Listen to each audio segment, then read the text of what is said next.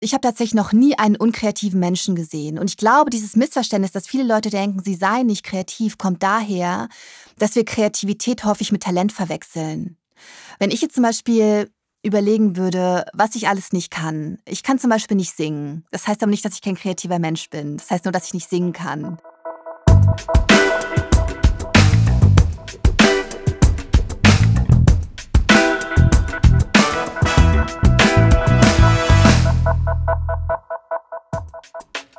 Hallo, hallo und willkommen bei Network von LinkedIn. Mein Name ist Sarah Weber und in jeder Folge spreche ich mit jemandem darüber, wie sie in dem Beruf gelandet sind, in dem sie jetzt arbeiten. Beim Start ins Berufsleben gibt es viele Fragen, die aufkommen. Was will ich eigentlich machen? Bin ich qualifiziert genug? Und was mache ich, wenn mal alles schief geht? Wir wollen euch zeigen, wie ihr es schafft, den richtigen Weg für euch zu finden. Auch wenn der nicht immer nur geradeaus geht. Kennt ihr das, wenn ihr einfach keine gute Idee habt, wenn ihr da sitzt und nachdenkt und einfach absolut nichts kommt? Mir fehlen gerade viele Dinge, die mich normal auf Ideen bringen, so im Café sitzen, andere Leute beobachten, neue Städte entdecken oder sogar München, meine eigene Stadt entdecken, weil selbst von der sehe ich gerade nicht so viel. Melanie Rabe hat ein ganzes Buch über Kreativität geschrieben und darüber, wie uns Kreativität mutiger, glücklicher und stärker macht. Darüber redet sie auch einmal die Woche mit Laura Kampf im Podcast Rabe und Kampf. Kreativität ist für Melanie super wichtig, weil sie ist preisgekrönte Bestsellerautorin. Ihre Thriller heißen Die Falle, Die Wahrheit, Der Schatten und Die Wälder. Und sie hat gerade außerdem noch einen kleinen Band über Lady Gaga herausgebracht. Also ein bisschen weg von, von den Krimis. Ihre Autorinnenkarriere war nicht geplant. Zuerst war das Schreiben nur ein Hobby.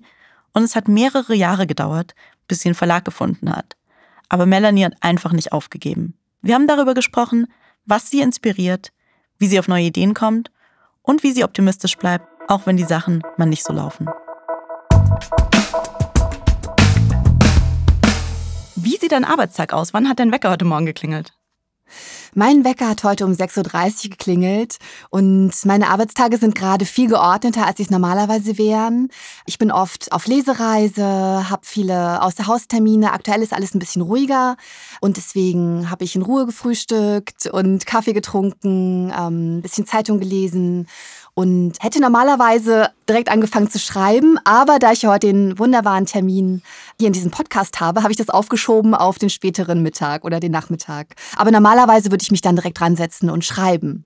Wie, wie machst du das? Setzt du dich dann einfach an deinen Schreibtisch oder hast du irgendwie ein Ritual, mit dem du startest? Ähm, machst du dir Musik an oder so? Ja, es kommt immer so ein bisschen drauf an. Also wenn ich unterwegs bin, im Hotel oder anderswo schreibe, wo ich mich nicht ganz so zu Hause fühle, dann brauche ich viel mehr Brimborium tatsächlich. Also dann habe ich zum Beispiel gerne meine Noise Cancellation Kopfhörer, eine bestimmte Playlist, die mich in die richtige Stimmung bringt. Aber wenn ich zu Hause bin, im eigenen Bett aufgewacht bin, einfach ein Käffchen getrunken habe, dann äh, versuche ich das wirklich ganz minimalistisch zu halten und mich einfach ranzusetzen. Was für eine Playlist machst du dann an, wenn du mehr Brimborium brauchst? Ich habe verschiedene. Ich habe tatsächlich eine, die immer gut funktioniert, die mich immer in die Stimmung bringt zu schreiben. Also die ist sehr ruhig, aber nicht deprimierend, hat wenig Text, so dass sie mich nicht davon ablenkt, wenn ich selber Text produziere. Diese Dinge bedenkt man dann irgendwie. Und ich habe aber auch verschiedene Playlists für verschiedene Texte. Also jedes Mal, wenn ich einen Roman beginne, ich schreibe ja hauptsächlich Romane, auch wenn ich zuletzt ein Sachbuch veröffentlicht habe, dann versuche ich immer, bevor ich anfange zu schreiben, die Stimmung dessen, was ich kreieren möchte, die Atmosphäre in Musik wiederzufinden und mache mir eine Playlist dafür. Und die höre ich dann, wenn es schwierig wird oder wenn ich irgendwie hängen bleibe, immer, immer wieder auf Endlosschleife. Was verrückt klingt, aber super funktioniert. Ich verstehe das. Ich höre auch sehr gerne Musik in Endlosschleife. Ja. Ich, das macht sehr viel Sinn für mich. Du hast gerade schon gesagt, normalerweise schreibst du Romane. Da würde ich auch echt gerne anfangen. Wie kommst du auf die Ideen? Ah, das ist ganz unterschiedlich. Also ich glaube tatsächlich, dass es sehr einfach ist, eine Idee zu haben. Und dass, das, dass wir das alle sehr gut können, dass der Trick nur darin liegt, Ideen festzuhalten.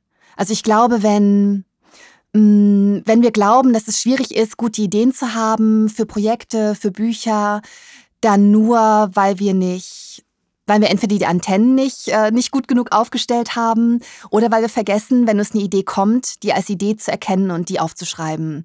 Also mein erster Roman kam aus einem Gespräch. Da hat mir einfach jemand von einer Begebenheit erzählt und ich dachte, oh, das ist aber interessant, das schreibe ich mir aber mal besser auf. Ähm, mein letzter Roman entstand aus einem Setting heraus. Der Roman hieß Die Wälder und das Setting war die Grundidee. Ich hatte die Idee, mal einen Roman im nächtlichen Wald spielen zu lassen, weil ich den nächtlichen Wald schon immer phänomenal unheimlich finde. So. Und es können wirklich ganz, ganz unterschiedliche Dinge sein. Der Trick ist wirklich nur, mit aufgestellten Antennen durch die Welt zu laufen, in dem Wissen, ich bin auf der Suche nach einer guten Idee und die dann aufzuschreiben, wenn sie kommt. Und das klingt so banal, aber es ist so wichtig. Ich habe schon so oft irgendwelche Ideen gehabt und gedacht, ey, das ist so markant, das vergisst du nicht. Das brauchst du dir jetzt wirklich nicht irgendwie ins Notizbuch schreiben oder ins Handy tippen und zack, war es weg ein paar Stunden später. So. Woran merkst du, dass eine Idee gut genug ist, dass du einen Roman darüber oder davon ausgehend schreiben willst? Eigentlich ist es Bauchgefühl, weil ich mein Bauchgefühl aber nicht so weit traue, dass ich nur auf Basis meines Bauchgefühls entscheide, womit ich mich die nächsten zwei, drei Jahre befasse, versuche ich das immer so ein bisschen abzuklopfen. Also wenn ich mehrere Ideen habe und mir nicht sicher bin, welches werden soll, dann laufe ich mit all diesen Ideen im Kopf so ein bisschen rum und versuche dann einfach mal zu gucken, welche anderen Ideen daran so kleben bleiben. Also ein Roman braucht ja nicht nur eine große Idee, sondern Millionen Ideen drumherum für Charaktere, für Handlungsstränge, für Orte, für Themen, die damit zu tun haben und so weiter und so weiter und so weiter. Und ich versuche zumindest rauszukriegen, bevor ich mich wirklich committe und wirklich anfange zu schreiben, ob das wirklich ein Roman trägt oder vielleicht doch nur eine Kurzgeschichte oder eine Novelle oder ein Tweet. Aber meistens meistens kristallisiert sich dann doch heraus, auch durchs rationale Nachdenken und durchs Ausprobieren, dass das Bauchgefühl richtig lag. Wie genau läuft denn dein Schreibprozess ab? Also machst du dir, bevor du anfängst, irgendwie so eine ganz detaillierte Outline? Schreibst du chronologisch? Fängst du mit einer Szene an, die schon in deinem Kopf fertig ist und baust von da aus weiter auf? Ja, also es ist bei jedem Buch anders, ähm, aber es haben sich so ein paar bewährte Dinge rauskristallisiert. Also mein Schreibprozess ist ein bisschen chaotisch tatsächlich, leider. Ich wäre da gerne organisierter, weil ich sonst in meinem Leben organisiert bin, aber beim Schreiben funktioniert das nicht so gut. Ich ähm, versuche immer erstmal ganz, ganz viele Notizbücher voll zu schreiben mit mit Ideen, kleinen Satzfetzen, kleinen Schnipseln, die irgendwie reinpassen könnten. Und wenn ich das Gefühl habe, ich bin vollgesogen mit Eindrücken und Dingen, die mich irgendwie inspirieren, die da gut zupassen, dann setze ich mich hin und versuche herauszufinden, was der, ja, wie nenne ich das, was der Sound des Romans ist. Oder wie sich der Roman anfühlen soll. Noch viel mehr als was genau passieren soll. Und wenn ich das Gefühl habe, das habe ich, dann mache ich mir Gedanken über, über den Plot, über die wichtigsten Figuren. Ich plotte nicht wirklich durch. Also wenn ich anfange zu schreiben, weiß ich nicht ganz genau, was in jedem einzelnen Kapitel passieren soll. Ich weiß für gewöhnlich auch gar nicht genau, wie viele Kapitel es geben soll. Aber ich weiß so den, den Kern der Geschichte, die aller, allerwichtigsten Figuren. Ich weiß den Anfang und ich weiß das Ende. Und dann fange ich an zu schreiben. Und ich schreibe tatsächlich nicht chronologisch. Also wenn mir das erste Kapitel zufliegt, das war ein paar Mal in meiner Karriere so, dann fange ich da an, na klar. Aber ich versuche mir wirklich den Druck rauszunehmen, indem ich mir die Freiheit lasse, da anzufangen, wo es gerade am leichtesten ist. Denn es ist so ein Autorenklischee oder ein Autorinnen-Klischee, aber ein Roman zu beginnen ist für die allermeisten von uns der schwierigste Teil. Und da erstmal in Schwung zu kommen und all die negativen Gedanken und all die Zweifel abzuschalten, das gelingt am leichtesten, indem man an der Stelle anfängt, an der es am einfachsten ist. Deswegen habe ich auch bei vielen Romanen da angefangen, wo ich das Gefühl hatte, da habe ich schon wirklich Zugang zu oder das steht mir sehr deutlich vom inneren Auge. Und dann mache ich da irgendwie weiter und fühle mich da so durch, taste mich da so durch, bis ich eine Rohfassung habe, die hat meistens ganz, ganz wenig mit dem zu tun, was dann am Ende wirklich im Buchladen steht. Aber die ist für mich wie so ein, wie so ein Kompass, wie so eine Rohmasse, mit der ich arbeiten kann. Und dann wird ganz, ganz viel geschliffen, dann wird ganz, ganz viel rausgekürzt, ganz, ganz viel neu gemacht, ganz, ganz viel verworfen, ganz, ganz viel gelitten, ganz, ganz viel gefreut. Und äh, irgendwann ist dann das fertig, was, was man sich so vorgestellt hat. Und dann gilt es, den Absprung zu schaffen und um nicht 50 Jahre an einem Manuskript zu arbeiten, um es perfekt hinzukriegen. Das ist auch eine Aufgabe. Wie viele Entwürfe machst du da so? Meistens sind es so vier, fünf. Und der Trick tatsächlich ist für mich, mir beim allerersten Entwurf zu sagen, Melanie, beruhige dich, wenn du das nicht möchtest, muss das niemand sehen. Tatsächlich. Und das hilft mir tatsächlich frei zu schreiben und mir keine Gedanken darüber zu machen, was irgendwann jemand dazu sagen wird, wie mein Verlag das findet, wie die Kritik das findet, sondern da wirklich erstmal bei mir zu bleiben. Und das hilft unheimlich. Wie hat es denn angefangen? Also, wie bist du zu deinem ersten veröffentlichten Buch gekommen? Hat das sofort von Anfang an geklappt? Ganz im Gegenteil. Ich hätte jetzt fast gesagt, leider ganz im Gegenteil, aber ich habe mir das leider gespart, weil es, glaube ich, im Nachhinein richtig gut für mich war, dass es, äh, dass es so lange gedauert hat und so schwierig war. Also ich habe tatsächlich, es ist eine lange Geschichte, aber ich habe vier komplette Romane geschrieben, die keinen Verlag gefunden haben. Also ganz am Anfang habe ich einfach, so mit, mit Anfang 20, ich habe immer gerne geschrieben. Ich habe als Kind gerne Geschichten geschrieben. Ich habe als Teenager schlimme, weinerliche Gedichte geschrieben. und dann irgendwann mit Anfang 20 angefangen, Romane zu schreiben. Das wollte ich eigentlich schon immer im Hinterkopf, habe ich mir aber einfach nicht zugetraut und habe dann so im Studium damit begonnen nebenher. Und als ich dann meinen ersten Job hatte bei einem Magazin, begonnen nebenher einen Roman zu schreiben. Und als der fertig fertig war, so anderthalb bis zwei Jahre später, ist schon eine ganze Weile her, habe ich den damals noch ausgedruckt in ganz, ganz vielen dicken Packen mit meinem Tintenstrahldrucker, den Multiple zur Post geschleppt und dann ganz, ganz viele Verlage geschickt. Und dann habe ich natürlich ganz, ganz viele Standardabsagen bekommen, die zum Teil freundlich waren, zum Teil auch wirklich ganz, ja, wie man sich Standardschreiben so vorstellt. Und danach habe ich mir einen Agenten gesucht, weil ich festgestellt habe, dass die allermeisten Manuskripte, die in Deutschland einen Verlag finden, über eine Literaturagentur an einen Verlag kommen. Und ich habe dann Agenten gefunden, habe dann dieses Manuskript überarbeitet mit seiner Hilfe. Er hat es dann nochmal rausgeschickt, es hat wieder nicht geklappt. Und dieses Spielchen haben wir dann viermal wiederholt, über zehn Jahre hinweg. Dann musste ich meinen Agenten wechseln, weil der Agent, mit dem ich begonnen habe, seine Agentur geschlossen hat, um einen Verlag zu leiten. Er hat also wieder die Seiten gewechselt, dann stand ich wieder völlig mit leeren Händen da und habe mir dann eine neue Agentur gesucht, wieder ein Manuskript geschrieben, das ist dann wieder überall durchgefallen. Und dann hatte ich die Idee zu dem Roman, der dann mein offizielles Debüt geworden ist, Die Falle, der aber eigentlich schon mein fünfter Roman war. Also es hat bei mir wirklich sehr, sehr lange gedauert und nichts sah danach aus, dass das noch klappt und dass ich damit mal erfolgreich werde und meine Brötchen bezahlen kann und so. Das, das war sehr, es war ein sehr langer, steiniger, aber lehrreicher Weg und ich würde das im Nachhinein gar nicht anders haben wollen. Alles klar. Hast du dir dann nie irgendwie gedacht, okay, ich habe das jetzt einmal versucht, ich habe es zweimal versucht, ich habe es dreimal versucht, es klappt irgendwie nicht, niemand, niemand will mein Buch, ähm, dann lasse ich es halt, dann höre ich jetzt einfach damit auf? Mm, eigentlich nicht. Also ich war tatsächlich jedes Mal sehr geknickt. Jetzt, wenn ich das so im Zeitraffer erzähle, klingt das so locker, aber ich war wahnsinnig geknickt. Ich habe ohne Witz auch jedes Mal geheult, wenn diese ganzen Absagen kamen, jedes Mal. Aber Schreiben ist halt das, was ich am allerliebsten mache. Es ist das, was ich schon immer gern gemacht habe. Und ich glaube, das ist das Wichtigste bei mir. Es ist das, was ich auch immer machen würde und auch immer schon gemacht habe, auch als ich noch kein Geld damit verdient habe. Also es war sehr lange ein sehr ambitioniertes, es hat sich für mich nicht wie ein Hobby angefühlt, aber eigentlich war es ein sehr ambitioniertes Hobby. Und warum sollte ich mit etwas aufhören, das mir Spaß macht, das mich in irgendeiner Form erfüllt, nur weil ich damit keinen monetären Erfolg habe. Also ich glaube, mit, mit dem Schreiben hätte ich niemals aufgehört. Ich hätte auch mit dem Romanschreiben nicht aufgehört.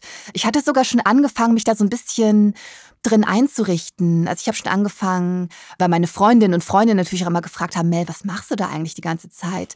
Ähm, habe ich tatsächlich angefangen, in einer super winzigen Auflage selber Bücher zu drucken, damit ich die Leuten, die die gerne mal haben möchten, geben kann. Ich habe angefangen, im ganz, ganz kleinen Rahmen im Stammcafé winzige Lesungen zu machen, mit ganz, ganz viel Lampenfieber und Herzklopfen natürlich.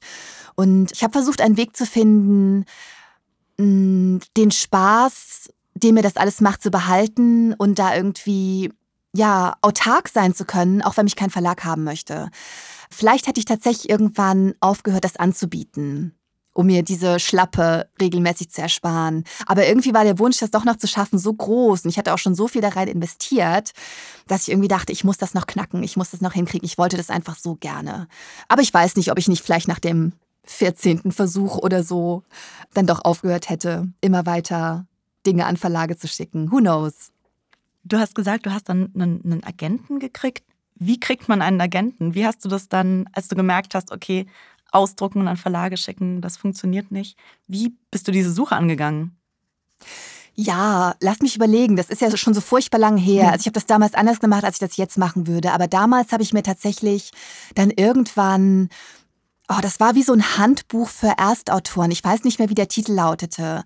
Aber darin habe ich dann nachgelesen, welche gute Literaturagenturen sind. Da war so eine Liste drin. Die habe ich mir angeschaut und dann habe ich mir angeschaut, wie man sich da bewerben kann. Das war, glaube ich, mit einem mit einem fertigen Manuskript oder mit einem Auszug, mit einem Exposé. Da standen halt so Formalia dabei. Eigentlich war es fast genauso, wie man sich auch bei einem Verlag bewerben würde, wenn man da ein berühmtes, unverlangt eingesandtes Manuskript hinschicken würde. Heutzutage würde ich das anders machen, weil all diese Dinge mittlerweile online viel zugänglicher sind. Es war vor zehn Jahren tatsächlich noch ein bisschen anders. So habe ich es zumindest in Erinnerung. Heute würde ich das so machen, dass ich schaue, welche Autorin, welche Autoren mag ich, welche Autorinnen und Autoren machen ähnliche Dinge wie ich und von welchen Agenturen werden die vertreten. Das kann man mittlerweile online ziemlich leicht rausfinden. Dann würde ich auf die Homepage gehen, mal gucken, wen die noch so vertreten. Und dann, bei den allermeisten kann man sehr leicht rausfinden über den Kontaktreiter oder wo auch immer, wie man sich bei denen bewerben kann. Und dann würde ich loslegen. Und genau, so findet man eine Agentur. Und es ist mittlerweile fast genauso schwer, eine gute Agentur zu finden wie einen guten Verlag, weil die natürlich mittlerweile fast genauso sieben, wie die, wie die Verlage selbst aussieben. Hat dein Agent irgendwann mal zu dir gesagt, ganz ehrlich, Melanie, so, wir haben das jetzt dreimal versucht, ist ja alles schön so, aber lass mal?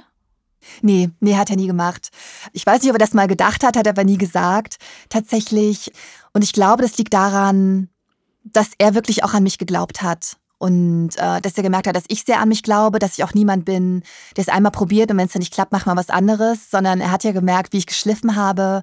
Und ich glaube, er war sich sehr sicher, dass ich, dass ich kein One-Booker bin. Also jemand, der einmal ein Buch schreibt, vielleicht eine Autobiografie oder ein Thema hat und danach in der Versenkung verschwindet, sondern ich glaube, er hat gemerkt, dass nicht nur ein gewisses Talent da ist, das vielleicht noch ein bisschen ungeschliffen war, sondern vor allem ein langer Atem. Und das ist etwas, was sehr, sehr wichtig ist in der Buchbranche, weil wir natürlich viel allein zu Hause sind.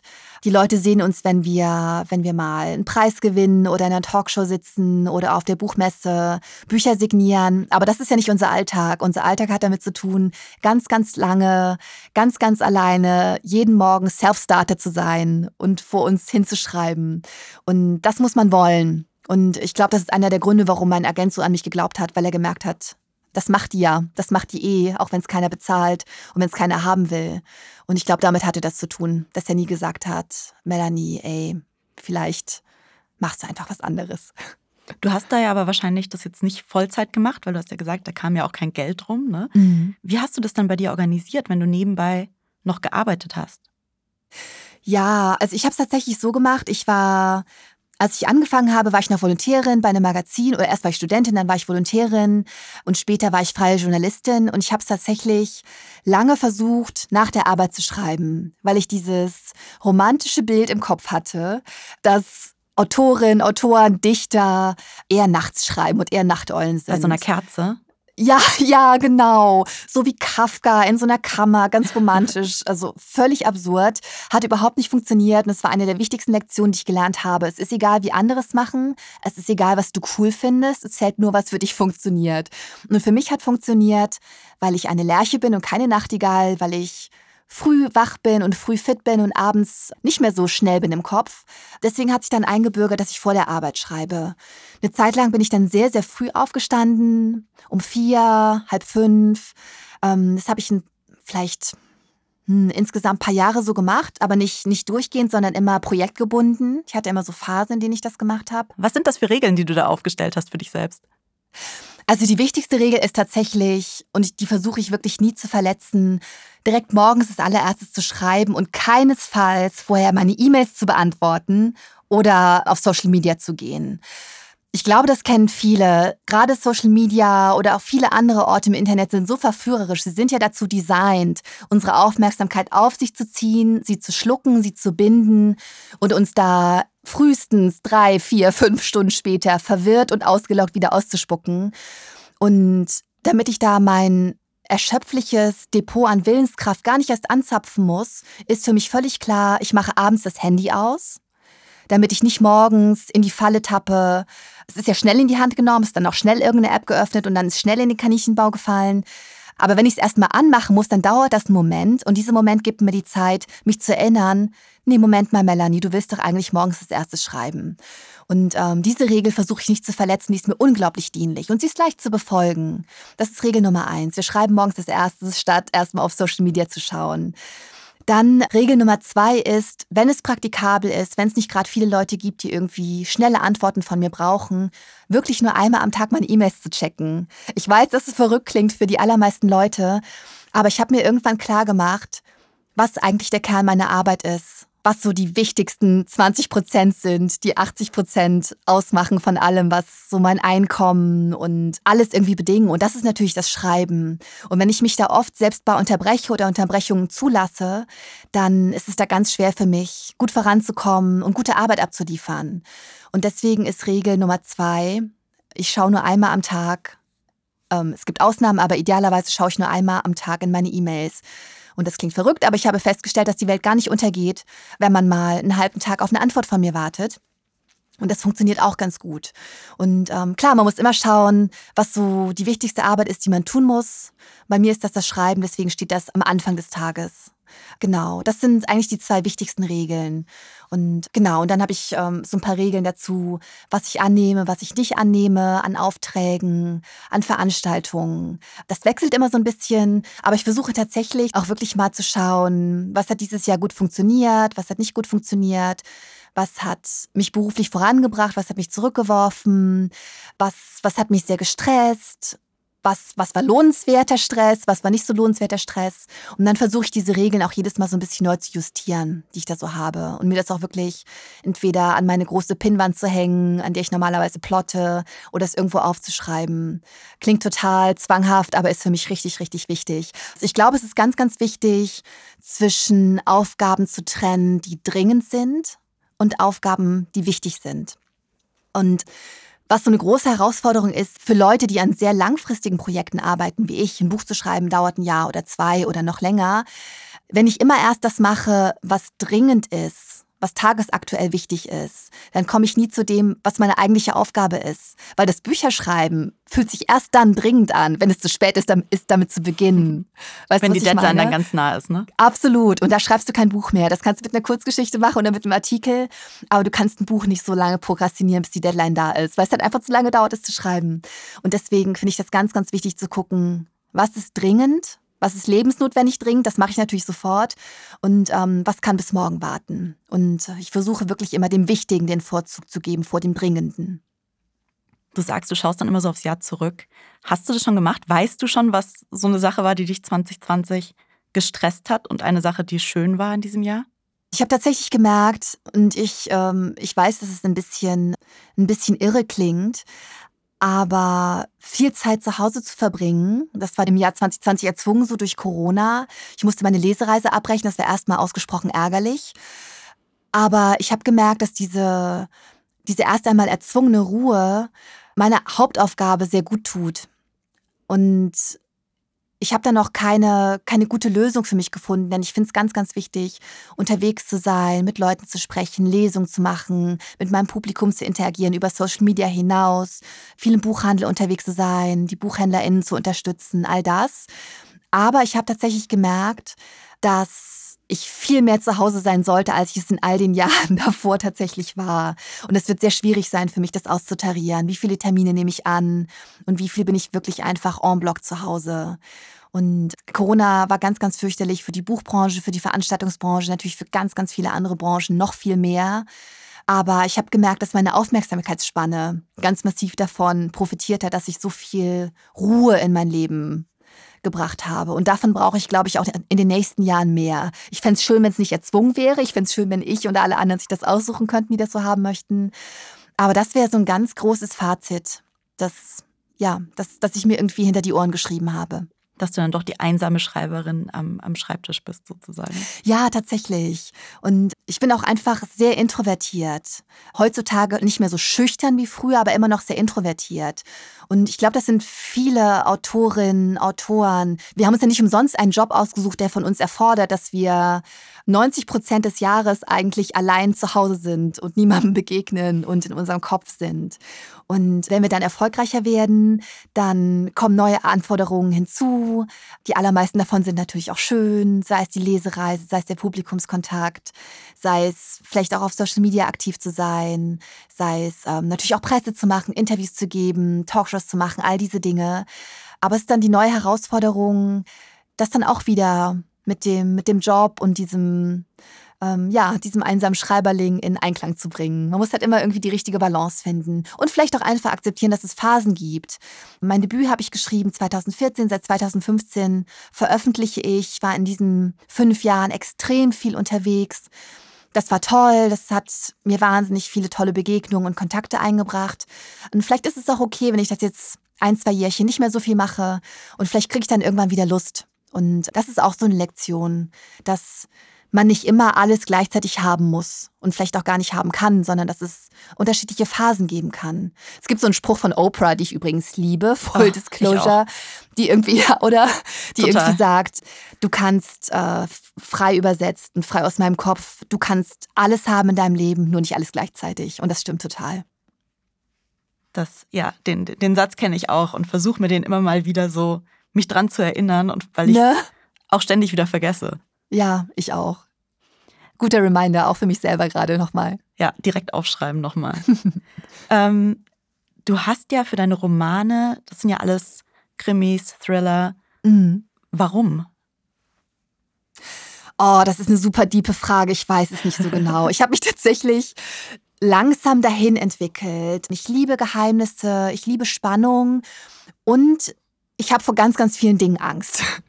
Und ich glaube, damit hat es zu tun, dass, dass meine Figuren auch oft vor großen Herausforderungen stehen, die sie in irgendeiner Form überwinden müssen, dass, dass ja, dass, dass viele Bedrohungen vorkommen in meinen Büchern. Aber was in meinen Büchern zum Beispiel gar nicht gibt, sind ne, diese klassischen Motive, Serienkiller, Gewalt, Exzesse. Das alles schreibe ich gar nicht, weil mich das wiederum nicht interessiert. Also ich glaube, ich schreibe diese spezifische Art von Psychothrillern, wenn man es so nennen will, weil ich gemerkt habe, dass ich alle Themen, die mich interessieren, erzählen kann auf eine Art, die etwas spannender ist als die herkömmliche Art, diese Themen anzupacken. Und da habe ich mich so ein bisschen hinentwickelt, weil ich erstmal ganz klassische Romane geschrieben habe. Also ich kam ursprünglich gar nicht aus der Spannung.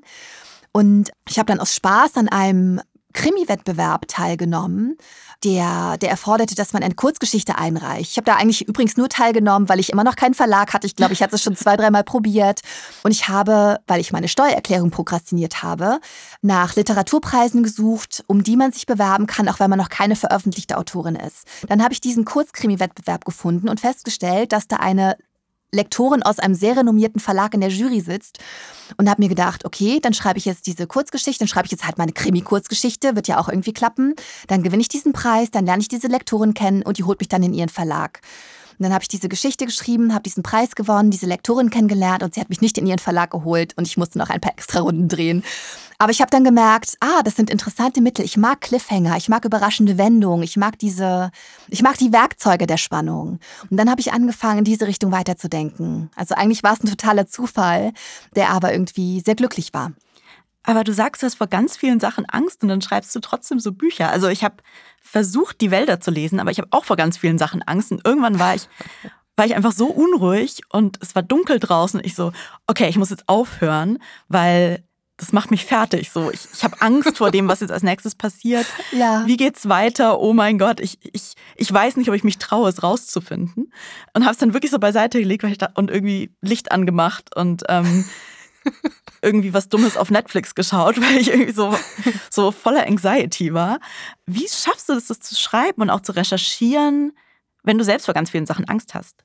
Ja, also ich muss dazu sagen, ich lache nicht, weil ich das lächerlich finde, sondern ich lache, weil ich mich da selbst so wiedererkenne in dem, was du gerade beschrieben hast.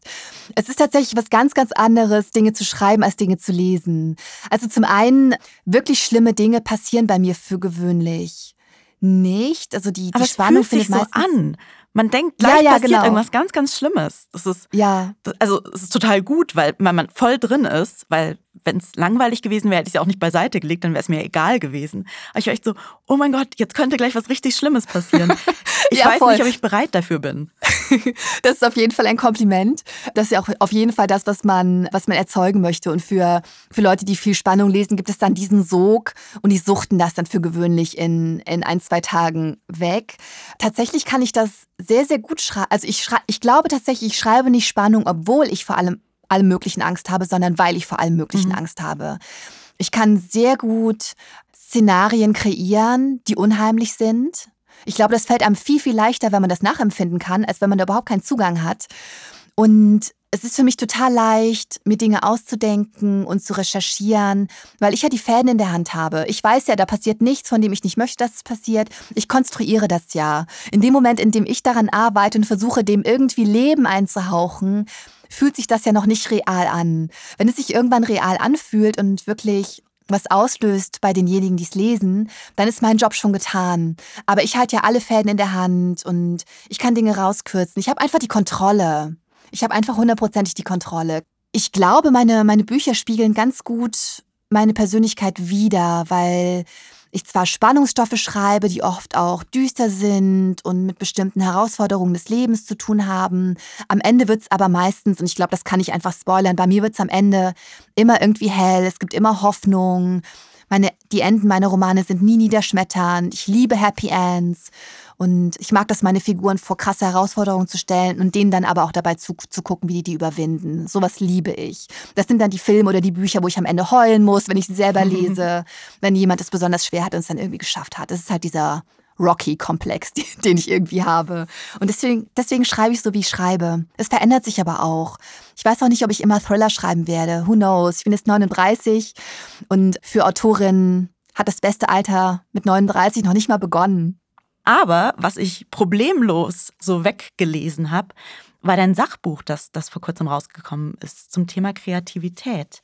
Ja. Wie bist du auf die Idee gekommen, was ganz anderes zu machen? Also so ein Sachbuch und dann noch ein Thema, das erstmal so gar nichts mit dem zu tun hat, was du sonst schreibst. Zwar mit deinem Arbeitsprozess, aber inhaltlich halt ganz anders. Ja, also es fühlt sich auf jeden Fall für alle, die so meine Karriere in der Buchbranche verfolgt haben, wahrscheinlich ein bisschen abrupt an. Aber eigentlich bin ich da zu dem zurückgekehrt, was ich ursprünglich gemacht habe. Ich komme ja aus dem Journalismus, ich komme aus dem Printjournalismus. Und Kreativität als Thema ist so ein bisschen mein Steckenpferd. Das hat auch da sicherlich damit zu tun, dass ich so lange gebraucht habe, einen Verlag zu finden. Es hat sicher damit zu tun, dass ich als Schriftstellerin Autodidaktin bin, also dass ich mir wirklich alles, alles, alles selbst beigebracht habe durch das Lesen von unglaublich vielen Romanen und aber auch durch das Lesen von ganz, ganz vielen Büchern über Kreativität, über Kreativitätstechniken und all diese Dinge. Und ich habe, da werde ich auch so, hm, lass mich überlegen, Mitte 20 gewesen sein, ein Buch gelesen, das mir eine Freundin geschenkt hat, wo es auch sehr um Kreativität geht. Das heißt, der Weg des Künstlers. Das ist auch so ein, so ein Standardbuch, das, äh, das schon ganz lange sehr erfolgreich ist auf diesem, in diesem Bereich. Und dieses Buch hat mir sehr geholfen. Und ich habe tatsächlich immer so im Hinterkopf gehabt, okay, wenn ich irgendwann alt, sehr, sehr alt und sehr, sehr weise bin und alles weiß, so mit, weiß ich nicht, 95, so Gott will, dann schreibe ich irgendwann mein Buch über Kreativität. Es kam dann aber tatsächlich anders. Ich wollte gerade sagen, Spoiler Alert, du bist noch nicht 95. ja, fast, aber noch nicht ganz. Und es kam deswegen anders, weil ich mit einer guten Freundin von mir, der Laura Kampf, einer sehr, sehr erfolgreichen Designerin, Künstlerin, Makerin und YouTuberin, die auch ein eigenes Segment bei der Sendung mit der Maus hat, Lauras Machgeschichten, ähm, mit der zusammen einen Podcast gegründet habe über Kreativität. Der heißt Wie Rabe und Kampf, den gibt's seit, mh, lass mich überlegen, seit Mai 2019. Das ist ein wöchentlicher Podcast. Und da sprechen wir einmal pro Woche über Kreativität und alles, was damit zu tun hat. Über Inspiration, über Disziplin, über Originalität, über Authentizität, übers Scheitern, übers Weitermachen, über alles, was uns dazu einfällt, über Techniken, Ideenfindung, alles, alles, alles. Und meine Verlegerin meinte, oh, ich mag das, wie du das Thema angehst, wie du darüber sprichst, wie wenig elitär das auch ist, wenn du darüber sprichst. Und dann hat sie gesagt, vielleicht sollst du irgendwann mal ein Buch darüber machen. Und dann habe ich natürlich sofort gesagt, vielleicht auch nicht irgendwann, vielleicht sollte ich sofort ein Buch darüber machen. Und dann haben wir das sofort angepackt. Und ich habe direkt nach dem Roman, an dem wir da noch dran waren, losgelegt und habe mir gesagt, alles klar, du predigst so häufig im Podcast, start before you're ready, warte nicht, bis alle Bedingungen perfekt sind, sondern leg los, the time is now, the time is always now. Eigentlich ist ja deine Message sozusagen, dass jeder und jede kreativ ist, auch wenn man ja. vielleicht von sich selbst gar nicht so denkt. Also auch wenn man denkt so, ach, aber ich kann doch gar nicht irgendwie Musik machen oder mhm. gut schreiben oder was auch immer, dass das eigentlich gar nicht stimmt, sondern jeder irgendwie auf, auf seine oder ihre Art kreativ ist. Wieso glaubst du das? Davon bin ich wirklich ganz, ganz fest überzeugt. Und ich glaube, es gibt ganz, ganz viele Missverständnisse um das Thema Kreativität herum. Also ich habe tatsächlich noch nie einen unkreativen Menschen gesehen. Und ich glaube, dieses Missverständnis, dass viele Leute denken, sie seien nicht kreativ, kommt daher, dass wir Kreativität häufig mit Talent verwechseln. Wenn ich jetzt zum Beispiel überlegen würde, was ich alles nicht kann. Ich kann zum Beispiel nicht singen. Das heißt aber nicht, dass ich kein kreativer Mensch bin. Das heißt nur, dass ich nicht singen kann.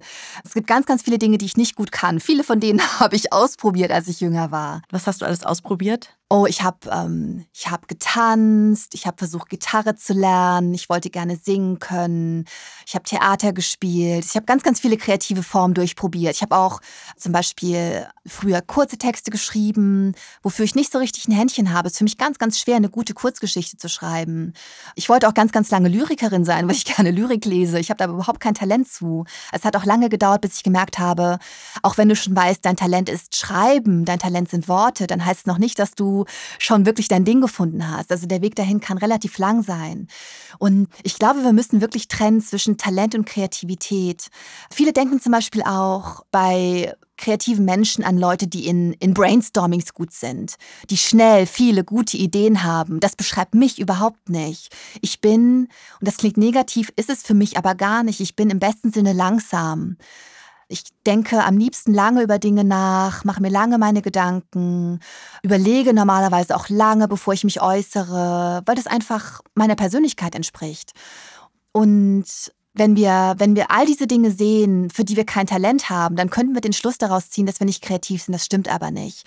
Kreativität hat nichts mit bestimmten Talenten zu tun, sondern Kreativität ist ein Werkzeug. Es ist die Möglichkeit, oder die, die Fähigkeit, ähm, Dinge aus einem neuen Blickwinkel zu betrachten, neue Verbindungen zu ziehen, kleine Zünden, die Ideen zu haben. Und ähm, die haben wir alle jeden Tag, auch wenn wir das nicht unbedingt als Kreativität bewerten.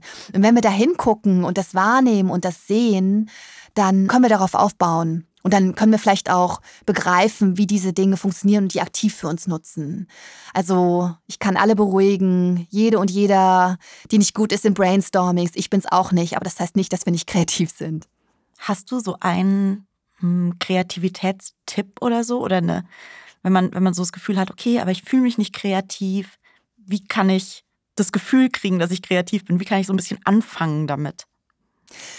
Also es kommt so ein bisschen drauf an. Ich glaube, Kreativität äh, hilft uns in zwei Situationen. Entweder, wenn wir kreativ sein müssen, weil wir ein Problem haben, für das wir eine neue Lösung finden wollen oder, oder müssen, ähm, oder wenn wir Lust auf etwas haben. Wenn wir Lust haben, kreativ zu sein, sollten wir herausfinden, wo es für uns leicht ist, wo es für uns schön ist. Wir sollten überlegen, was habe ich als Kind gerne gemacht? Was würde ich machen, wenn ich kein Geld verdienen müsste?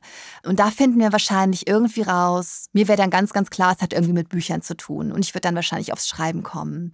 Also wirklich nicht zu gucken, was, was machen die anderen, was finden die anderen cool, wofür gibt es Applaus, sondern was finde ich gut und da dann hinschauen und aufhören vom Ergebnis her zu denken, sondern erstmal den Prozess genießen. Das wäre so die eine Sache. Wenn es um Problemlösung geht, also wenn wir irgendwas, ähm, wenn wir etwas Neues kreieren müssen oder eine neue Idee haben müssen für für ein Produkt, für, für einen Podcast, für ein Buch, für was auch immer, dann können wir uns bestimmte Kreativitätstechniken zunutze machen. Und Kreativität das wird jetzt so ein bisschen in die Theorie, aber wenn man es einmal verstanden hat, wird es plötzlich ganz einfach. Kreativität hat immer zu tun, entweder mit, mit der Technik des Biegens, des Brechens oder des Verbindens. Vereinfacht gesagt, wenn wir etwas Bestehendes, verbiegen, dann könnte das zum Beispiel sein, auch Coverversionen Coverversionen sind, sind glaube ich, ein gutes Beispiel. Wenn man das Original nimmt und quasi mhm. so genau. hinbiegt, wie man sich selbst gerne genau. überlegt hat. Man, Ganz genau, man muss nicht bei Null beginnen, was man in den allermeisten Fällen eh nicht tut, denn fast alles gibt es schon, aber man kann Dinge hinzufügen und biegt es irgendwie anders. Bei der Technik des, äh, des Brechens, Biegen, Brechen, Verbinden, wäre ein gutes Beispiel eine Collage. Oder beispielsweise, das, äh, das Beispiel nenne ich auch im Buch, Kubismus oder bestimmte Phasen bei Picasso, Guernica, dieses ganz, ganz berühmte Werk von Picasso, das die Schrecken des Krieges abbildet, aber wo die Figuren nicht durchgehend dargestellt sind, sondern ganz zerbrochen und wieder zusammengesetzt. Das wäre eine kreative Technik, die man auch total gut anwenden kann, wenn man zum Beispiel eine Collage macht, um erstmal irgendwie in den Flow zu kommen und was Neues zu kreieren. Und die allerhäufigste Technik ist die Technik des Verbindens.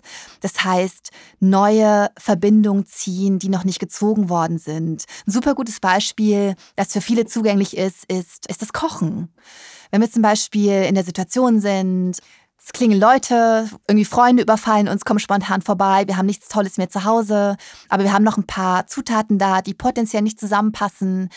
Und wir verbinden die und merken, oh, aber es könnte trotzdem irgendwie cool schmecken, wenn ich, wenn ich, wenn ich die Hot Sauce kombiniere mit etwas, was eigentlich fruchtig ist. Dann haben wir neue Verbindungen gezogen. Und daraus entstehen oft neue kreative Werke. Und der einfachste Weg, das hinzukriegen, also diese, diese neuen Verbindungen wahrzunehmen, ist, sich Neuem auszusetzen. In der Fachliteratur wird das häufig genannt, man muss an die Schnittstellen gehen, an die Schnittstellen zwischen verschiedenen äh, Fachgebieten, an die Schnittstellen zwischen verschiedenen Kulturen, an die Schnittstellen zwischen verschiedenen Sprachen und so weiter und so weiter und so weiter. Was eigentlich auf gut Deutsch heißt, nicht im eigenen Saft schmoren, sondern daraus im Moment ein bisschen schwierig. Wir haben eine Pandemie, aber grundsätzlich irgendwie da raus und über den eigenen Tellerrand schauen. Und, zumindest ähm, gedanklich raus. Zumindest gedanklich raus. Und das hilft tatsächlich. Was wir in jeder Folge machen wollen, ist auch aus der LinkedIn-Community so eine Frage mitbringen ins Gespräch. Ah, super. Und ich habe eine von Sophie und die, ich habe die ausgewählt, weil du hast auch vorher gesagt, du zweifelst manchmal so ein bisschen. Mhm. Und Sie fragt, wie schafft man es, erste Erfolge zu kommunizieren, ohne dass man streberhaft oder arrogant wirkt, vor allem wenn man halt auch so ein bisschen unter hm, Imposter-Syndrom leidet. Oh, das ist so eine gute Frage. Für mich ein Riesenthema immer gewesen, auch immer noch. Hm, wie schafft man es, Dinge zu kommunizieren? Also, ich drehe die Frage so ein bisschen um. Ich glaube, ich möchte gar nicht dazu ermutigen, dass wir uns ganz, ganz große Mühe geben, noch bescheidener und noch unarroganter zu wirken. Ich glaube tatsächlich, das ist nicht der richtige Weg. Auch wenn die Frage darauf abzielt. Das ist etwas, was ich ganz, ganz lange immer gemacht habe. Das hat auch ganz, ganz doll mit Imposter zu tun, dass man das Gefühl hat, ich darf diesen Erfolg vielleicht gar nicht haben. Ich bin nicht so gut, wie es aussieht eigentlich kann ich gar nichts und irgendwann kommen sie mir drauf. Das ist ja dieses Gefühl, das, äh, das man häufig hat. Und dem kommt man aber nicht bei, indem man das füttert. Also ich glaube, wenn man sich allergrößte Mühe gibt, noch bescheidener zu sein und noch bescheidener zu wirken, dann tut man sich keinen Gefallen, weil man dann diesen, dieses Imposter-Syndrom einfach nicht aufgelöst kriegt, sondern es einfach nur noch weiter füttert. Es gibt immer Leute, die einen für arrogant halten werden. Es gibt immer Leute, die einem das neiden werden, was man hat und was man erreicht hat. Dass man dieses Gefühl hat, das, was man sich erarbeitet hat, zu verdienen, heißt nicht, dass dieser Gedanke korrekt ist. Es ist nur einer von vielleicht 40.000 Gedanken, die, die uns so durch den Kopf gehen. Also ich glaube, es ist ganz, ganz wichtig, sich mit diesem Imposter-Syndrom zu befassen sich klar zu machen, dass es ganz, ganz viele Leute haben, dass es auch sehr viele erfolgreiche Leute haben. Deswegen ist mir das auch ganz, ganz wichtig. Ich habe das immer, wenn ich die Gelegenheit habe, erzähle ich das. Das habe ich auch. Das ist normal. Das hat einen Namen. Und das heißt nicht, dass diese Gefühle im klassischen Sinne berechtigt sind. Also ich würde tatsächlich raten, eher dieses Imposter-Syndrom anzugehen, als mir Gedanken darüber zu machen, wie ich auf andere wirke und ob das für die klar geht, dass ich erfolgreich bin oder gerade einen ersten Erfolg habe. Klar, wenn es ins Gegenteil kippt, wenn man, äh, wenn man zu einem totalen Angeber oder einer totalen Angeberin wird und auf Social Media eine völlig verzerrte Realität wiedergibt. Das sollte natürlich keiner machen. Aber ich bin mir ziemlich sicher, dass Sophie das ohnehin nicht passieren würde, weil sie diese Frage sonst so gar nicht stellen würde. Deswegen, ähm, Sophie, feiere diese ersten Erfolge.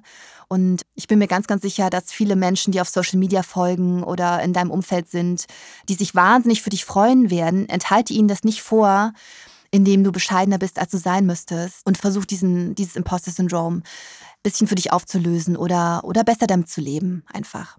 Das wäre meine sehr lange Antwort auf eine kurze, prägnante Frage. Bei LinkedIn gibt es so eine kleine Tradition. Immer wenn es neue Kolleginnen gibt, fragt man die nach einer Sache, die nicht in ihrem LinkedIn-Profil oder in ihrem Lebenslauf steht. Gibt es so eine Sache bei dir? Also zum Beispiel einen Nebenjob, den du mal hattest oder irgendeine Sache, die du ganz besonders gut kannst, über die du aber normal nicht so viel redest oder so? Ah, ja. Also was in meinem Lebenslauf nicht steht, was ich glaube ich auch so noch nicht erzählt habe, ist, ich habe eine Zeit lang, als ich noch meine ganzen journalistischen Jobs, meine ganzen Nebenjobs hatte, als ich noch, noch, kein Geld mit dem literarischen Schreiben verdient habe, habe ich eine Zeit lang bei WDR 2 gearbeitet, beim großen Radiosender. Und einer meiner Nebenjobs war, die prominenten Gäste bei einer, äh, bei einer Abendsendung zu betreuen. Was sehr, sehr lustig war, weil man kriegt ja am aller, allerbesten mit, wie prominente Menschen so drauf sind, wenn man die kleine Assistentin Assistentin ist, die ihnen von Starbucks ihre Matcha Latte holt. Und es ist sehr, sehr lustig, weil ich jetzt mit vielen Leuten, die ich äh, in dieser Position kennengelernt habe, in irgendwelchen Talkshows sitze. Die erinnern sich natürlich nicht mehr an mich, aber ich erinnere mich sehr, sehr gut, wie die so waren zu der kleinen Assistentin. Die aller, allermeisten waren nett und das ist irgendwie ganz cool, dass ich irgendwie viele von denen jetzt wieder treffe und mich noch sehr genau an diese Dinge erinnere. Das habe ich noch nicht erzählt.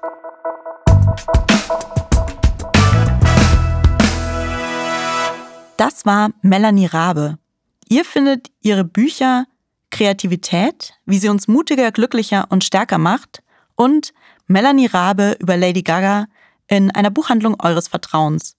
Außerdem macht Melanie zusammen mit Laura Kampf den Podcast Rabe und Kampf, den es überall da gibt, wo es Podcasts gibt. Wir wollen von euch hören. Wie kommt ihr auf neue Ideen? Was sind eure besten Kreativitätstipps? Teilt sie auf LinkedIn mit dem Hashtag Network wie immer mit 2T, oder diskutiert auf meinem Profil mit. Ihr habt eine Frage an einen zukünftigen Gast? Schickt einfach eine E-Mail an network@linkedin.com. Heute haben wir die Frage von Sophie zum Imposter-Syndrom gehört. Vielen Dank fürs Zuhören. Wenn euch diese Folge gefallen hat und ihr direkt weiterhören wollt, schaut einfach nochmal in den Feed rein. Da ist nämlich heute parallel die Folge mit Thomas Müller live gegangen. Wir sprechen darüber, wie sein Weg zum Profifußballer beim FC Bayern aussah und warum er auch nach vielen Jahren in diesem Job immer noch so ehrgeizig ist. Die nächste neue Folge erscheint dann planmäßig in zwei Wochen. Abonniert Network, teilt den Podcast mit euren Freundinnen, bewertet ihn und hinterlasst uns eine Rezension bei Apple Podcasts. Das hilft anderen dabei, den Podcast auch zu finden. Network ist ein Podcast von LinkedIn, produziert von Haus 1. Redaktion Susanne Klingner und Julia Rothaas. Der Podcast wurde aufgenommen bei Plan 1 mit Dank an Ralf Weigand und Christoph Tampe. Schnitt und Sounddesign Joscha Grunewald. Ich bin Sarah Weber und wir hören uns hier wieder in zwei Wochen.